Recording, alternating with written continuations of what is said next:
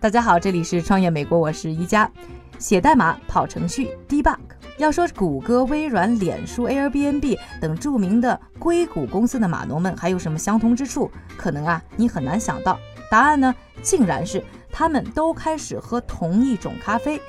但有意思的是呢，这个咖啡啊，并不是开遍美国街头的新爸爸，也不是呢这几年新进的网红咖啡蓝瓶子，更不是啊席卷了中国各大商场的瑞幸咖啡，而是一款呢叫做 Verve 的小众咖啡。究竟是什么让程序员们纷纷跪倒在它的石榴裙下呢？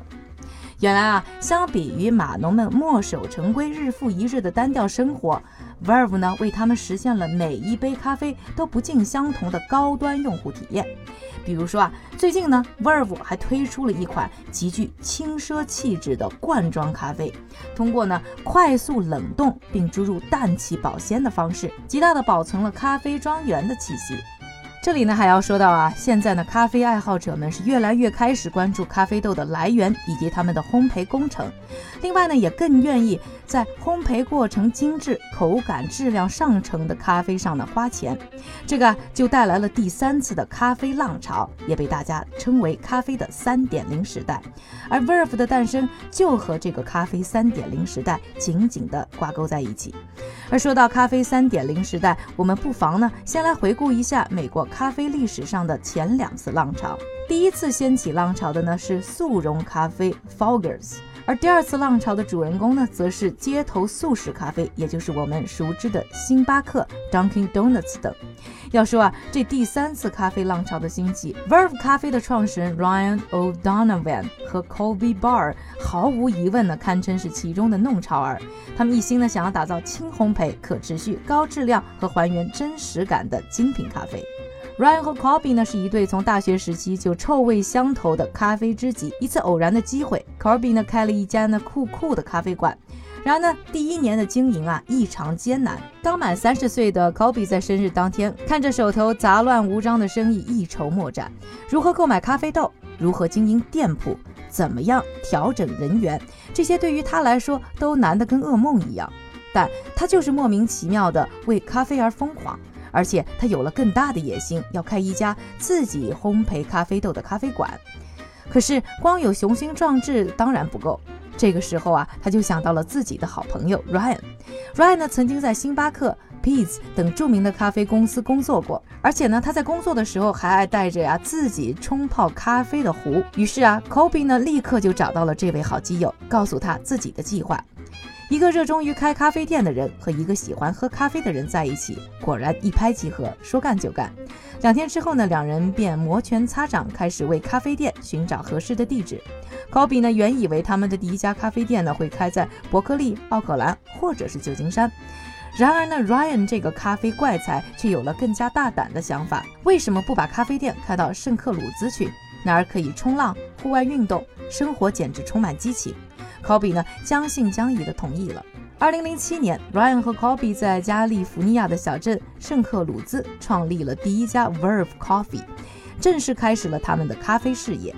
由于呢不是加盟店，两个好基友啊不得不事事躬亲，费尽心思的想要打造一家与众不同的咖啡店。为此呢，Kobe 呢在 Ryan 家的沙发上睡了整整一年。Ryan 的妻子也对他们的事业表示大力支持。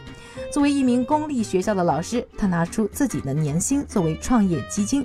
这对于 Kobe 和 Ryan 来说，简直就是雪中送炭。作为一个咖啡爱好者，Kobe 呢几乎品尝过市面上所有的咖啡。但在几次品尝之后啊，Kobe 呢逐渐意识到，咖啡的口感是可以在不同形式下变化的。于是呢，就开始学习有关咖啡的一切文化。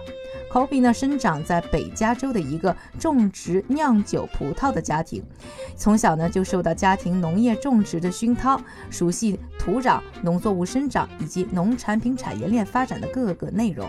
他将这些知识应用到咖啡的生产链上，提出了咖啡豆直销的想法，将高海拔的咖啡豆直接送到客户的面前，加以轻度的烘焙，保留咖啡的果香和柑橘味。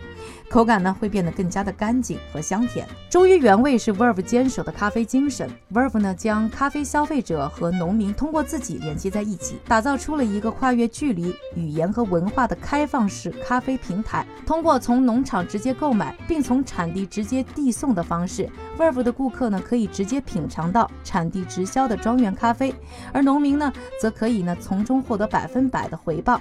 这也让农民增添了种植咖啡豆的信心。不仅如此，两人呢还把咖啡机放到了前台，将咖啡店打造成了一个开放式的厨房。这在当时的咖啡行业里呢也是首创。Verve 的咖啡吧台更是一个充满智慧的吧台，在这里啊，所有的员工都是咖啡领域的专家，他们会根据呢不同的咖啡豆选用不同的咖啡机、咖啡壶、咖啡豆用量和水温，甚至啊，他们还能对咖啡知识信手拈来。无论你问它是日晒还是水洗咖啡豆的区别，或者是该买哪一种咖啡豆，它都能满足你的好奇。起初呢，Kobe 有些担心他们的咖啡是否能受到市场的认可。很快，他的顾虑便随着一群纽约游客的到来而消除了。这群游客将充满精心烘焙的 Verve 咖啡豆带回了东海岸，送给了在纽约开咖啡馆的朋友。这批从源头到加工全都是精心特制的咖啡豆，口感更加清爽自然，深受纽约人民的喜爱。不久呢，他们就迎来了第一个一百五十磅咖啡豆的大订单。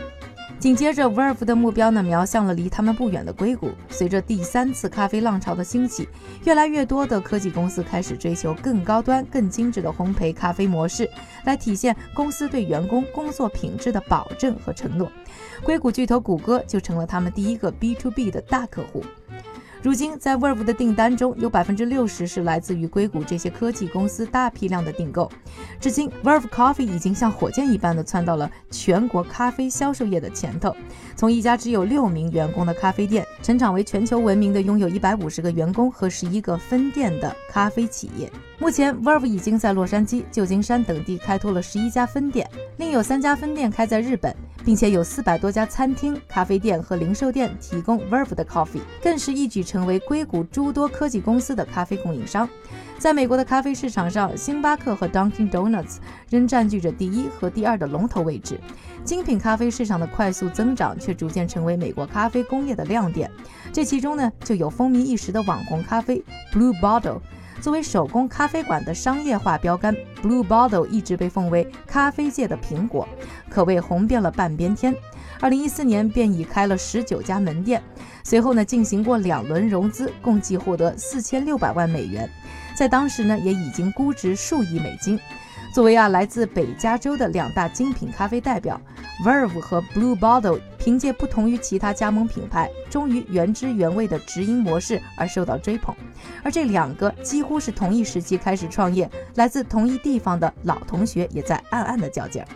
起初啊，Blue Bottle 并没有把 Verve 呢放在眼里，因为啊，无论是店面的数量还是知名度，后者似乎都远远不及前者。但是 Verve 呢，却像一个不紧不慢的智者，坚持着自己的信念：每一颗咖啡豆都要烘得精致，每一家店都要开成精品。或许是 Blue Bottle 太轻敌了。短短几年的时间里，Verve 悄悄地获奖无数。先是被 GQ 评为人们一天中最重要的饮品，到了2013年，又拿下了咖啡界的奥斯卡奖——美国最佳食物大奖中的最佳烘焙商。如今啊，更是受到好莱坞明星的青睐。带起了一场 Verve 咖啡风潮。凭借这股专业服务的精神和追求精品的态度，Verve 也收获了一众的铁杆粉丝，甚至于 Facebook、Netflix、谷歌等大公司都纷纷将它定位为企业专属咖啡。国际市场上，Blue Bottle 和 Verve 也是齐头并进。在日本东京新秀 New Woman 百货的一楼，你能看到 Blue Bottle 进进出出的客人，而 Verve 呢却不惧劲敌，偏偏开在它的楼上。不同的是呢，Blue Bottle 选择在日本当地种植咖啡豆，而 Verve 坚持每周从美国直接空运咖啡豆到当地。更有意思的是呢，Verve 不仅把匠人精神植入了咖啡烘焙里。他的店面里还销售各种呢适合居家使用的冲泡咖啡壶，并在官网上用影片详细的介绍这些机器该怎么使用。不仅如此，围绕主打优雅和休闲的品牌，从服装、帽子、杂志、帆布袋等一系列 Verve 周边产品，都在跟着不断的延展。无独有偶，以互联网和便捷性为特色的 Luckin Coffee 瑞幸咖啡，也在近一年的时间里席卷了北京、上海等各大城市的商店百货。随着诸如此类的精品咖啡扎堆出现，速食咖啡时代渐渐地消失了光芒，第三次咖啡浪潮逐渐开始壮大影响力。我不得不承认，这种从种子到杯子的精品追求是一份典雅而奢侈的享受，而要维持高品质的咖啡品质，这一番成本也不容小视。二十到三十美元不等的一包咖啡豆价格，阻挡了一部分消费者群体。另一方面，尽管第三次咖啡浪潮已经到来，第二代速食咖啡仍占据着市场的很大一部分份额，散发着巨人的余热。这对于着眼打造完美用户体验，因而拓店速度五块的精品咖啡品牌来说，也将是不小的挑战。最后，再想象一下，小小的咖啡豆经历了怎样的一场环球旅行？从埃塞俄比亚高地到你的餐桌前，你是否会爱上这样的咖啡呢？感谢各位的收听，我是宜家，创业美国，我们下期再见。